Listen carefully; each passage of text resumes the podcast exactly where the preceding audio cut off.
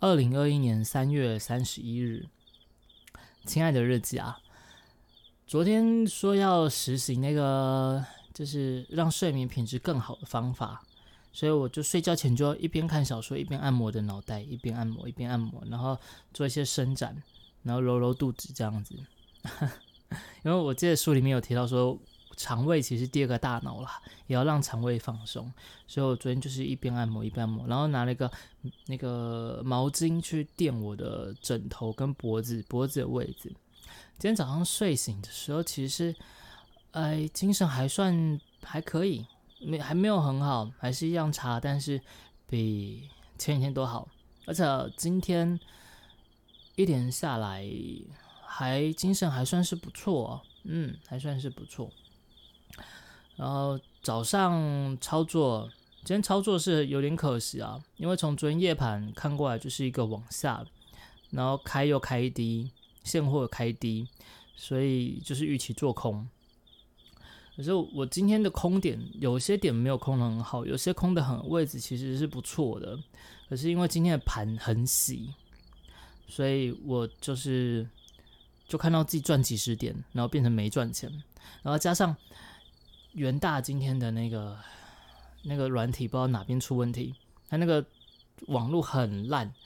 我只要因为我自己的停损是挂触价单，当价格走到那个地方的时候，它才会触到价格。然后我是做那个范围市价出场，因为等打到的时候，有时候你如果用限价单是跑不掉的，所以是范围试驾出场。但是因为它的网络延迟，所以我原本设在保本的位置，出场的时候都是赔钱的。所以今天早上又很喜的状况下，连续几笔下来，我在十点前我的停损加上我的那个手续费、起交税那些就已经破万了。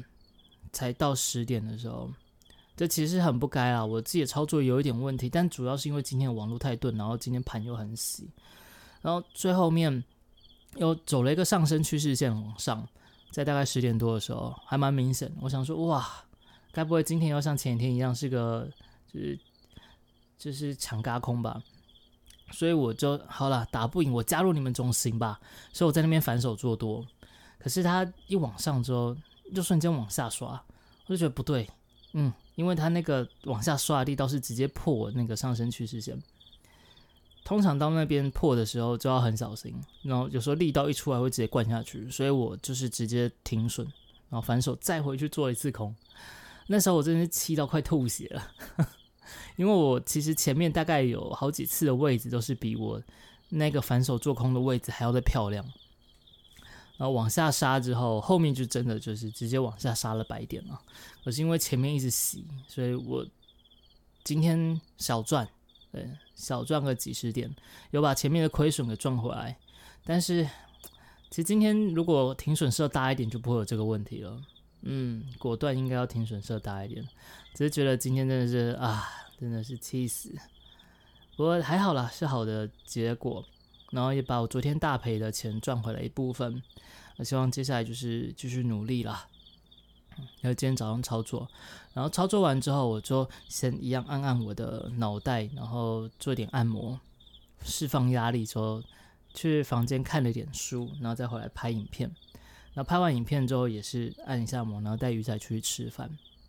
我现在就是每次做完一段工作之后，需要用到脑力的工作之后，就会按按摩，然后让自己放松一下，然后看看这样子每天晚上睡觉会不会好一些。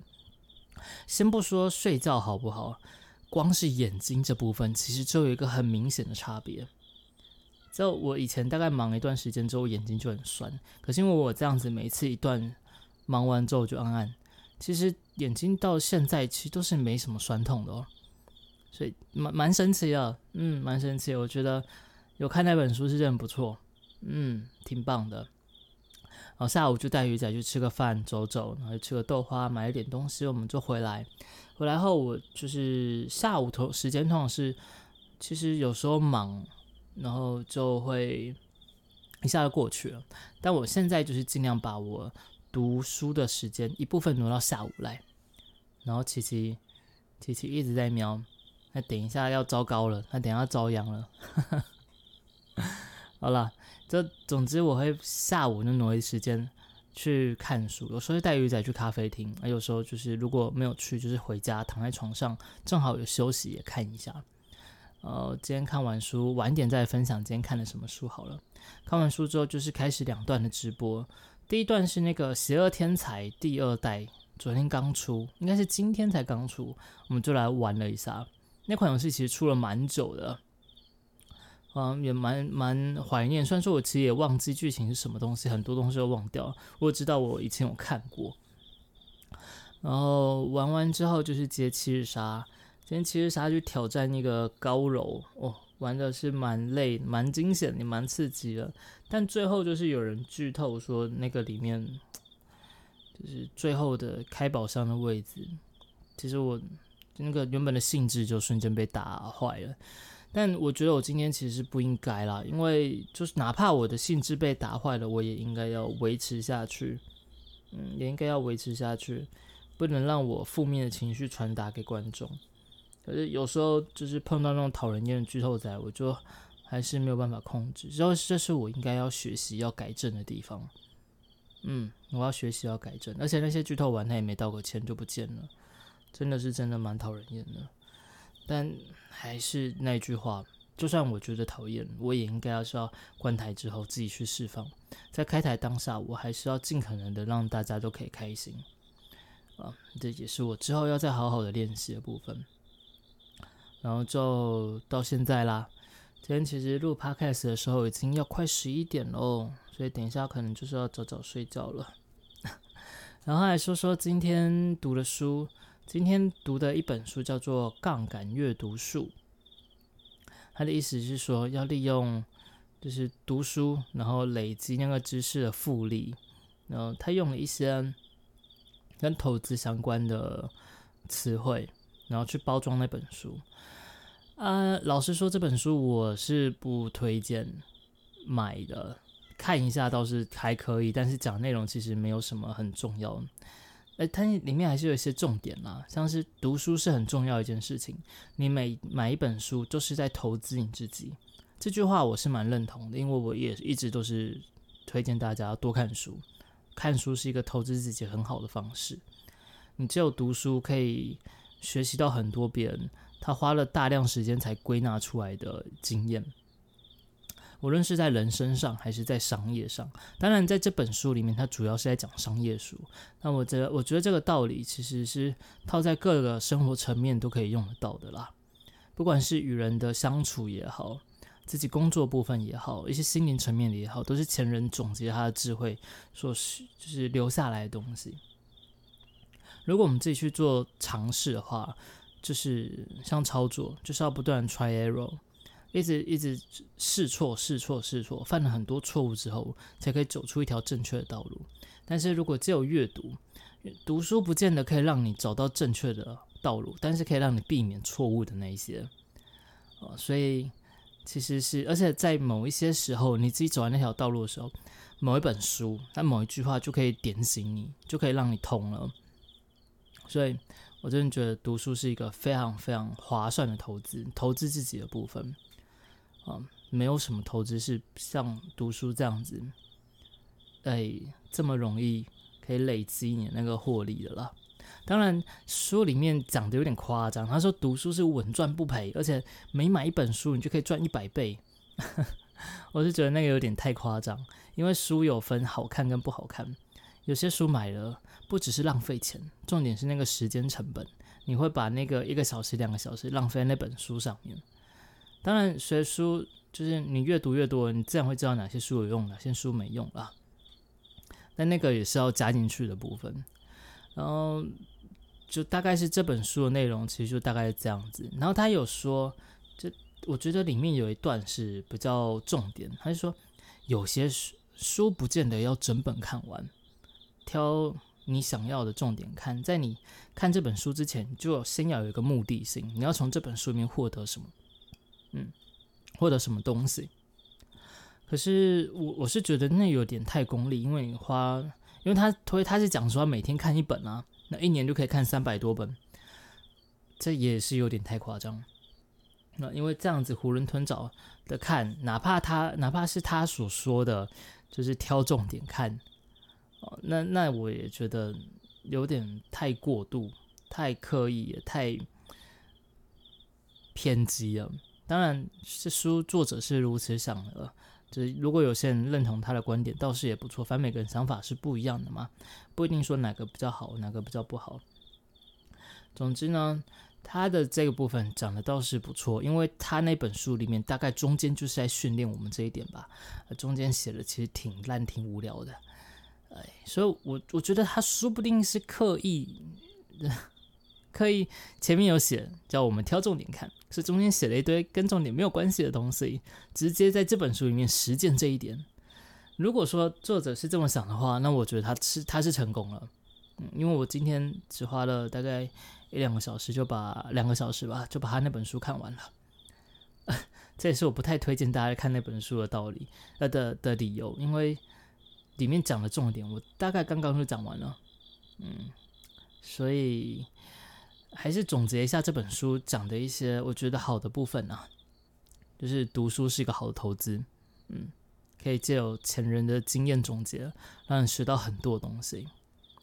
然后重点挑重点看，我觉得部分是因为有些书某些内容是真的，你一看就知道它里面没有内容，就可以翻掉往下一页翻了。因为那一种类型的书，尤其是商业相关的，尤其是有一些，就他会讲一些很琐碎的部分。嗯，像我自己在看投资的书也是啊。我投资的书是跟其他类型的书分开来的，投资书是每天都会看，然后其他类型的书是下午有空我才会看。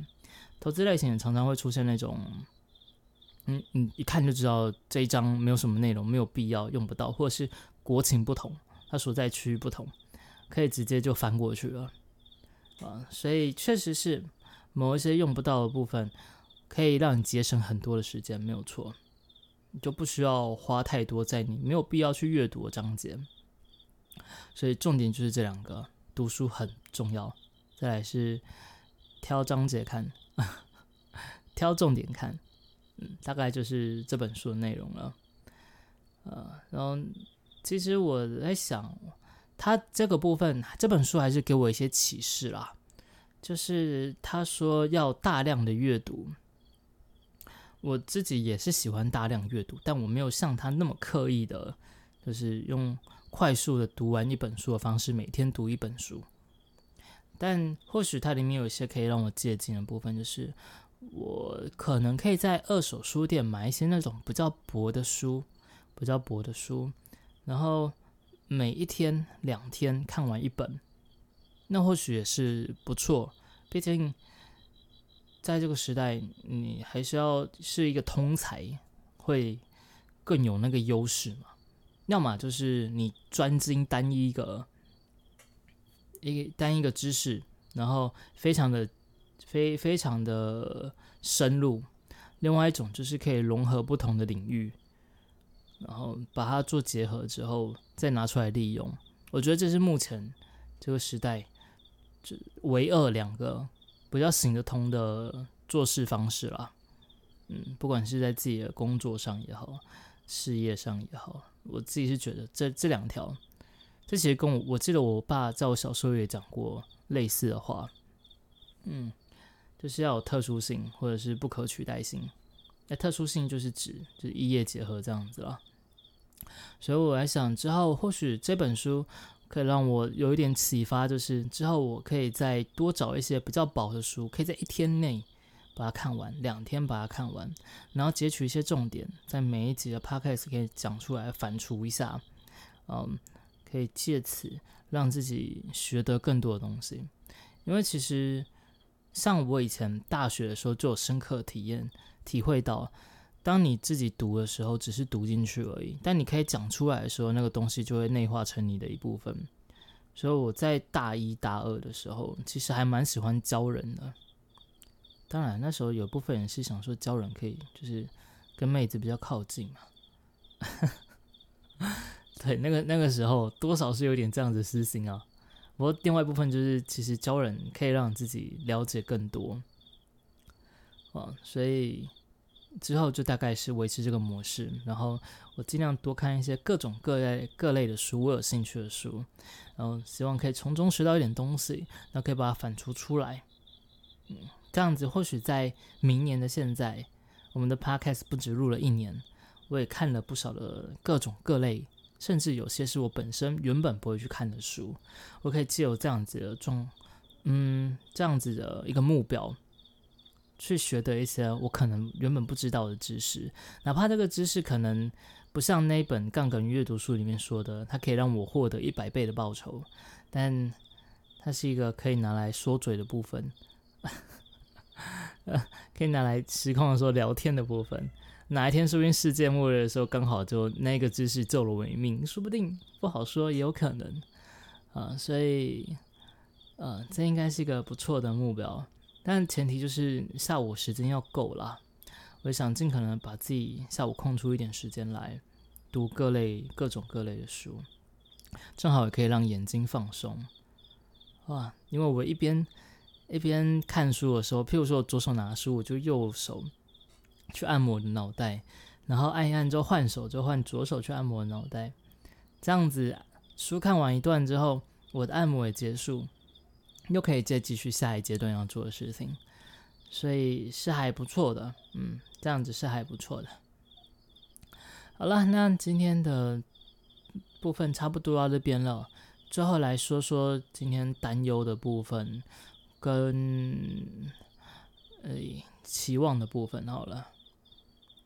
担忧的部分还是在操作这边，因为我觉得最近似乎有点操作过度，然后有点就是口述不小心会放大啊，所以这是我担忧，我怕我改不了，还是像昨天一样，只是没有像昨天这么担忧了。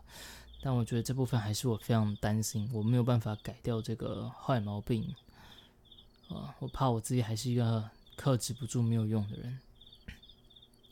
呃，至于期待的部分，期待部分倒是跟操作比较没有关系啊。期待部分是因为接下来有四天的连假，我希望四天的连假多多少少可以让频道再回复一点点原本的生机吧。啊，毕竟连假的时候是一个很明显的时间，虽然说这几天没有办法每天都放影片。可能没有没有办法成长太多，但至少直播的时候，希望是人数可以回来一些，就不用多，不会影响到生计就好了。对，这样子我在操作上才会比较安心，才可以稳稳去做，不会说被那个每一天需要赚钱的那个压力追着跑。大概就是这样子啦。好了，今天。Podcast 看起来长度十八分钟，好像差不多哎。所以每天，呃，可不不过今天的讲话节奏是比较快一些，对，是比较快一些的。所以之后可能还是要再稍微拿捏一下，嗯，稍微拿捏一下。我明天应该是要看那个《别为小事生气》。上次在陪在鱼仔陪鱼仔去医院的时候看那本书，那时候只看了大概三分之一吧。如果明天有空，说不定可以把它给都看完。但是明天是一部新电影上映的时间，也不知道会不会带鱼仔去看，因为在过去又是廉价了。如果没有的话，就要等廉价之后。嗯，不好说，那是明天的事情了。现在就是好好的放松，然后准备去迎接晚上的睡觉。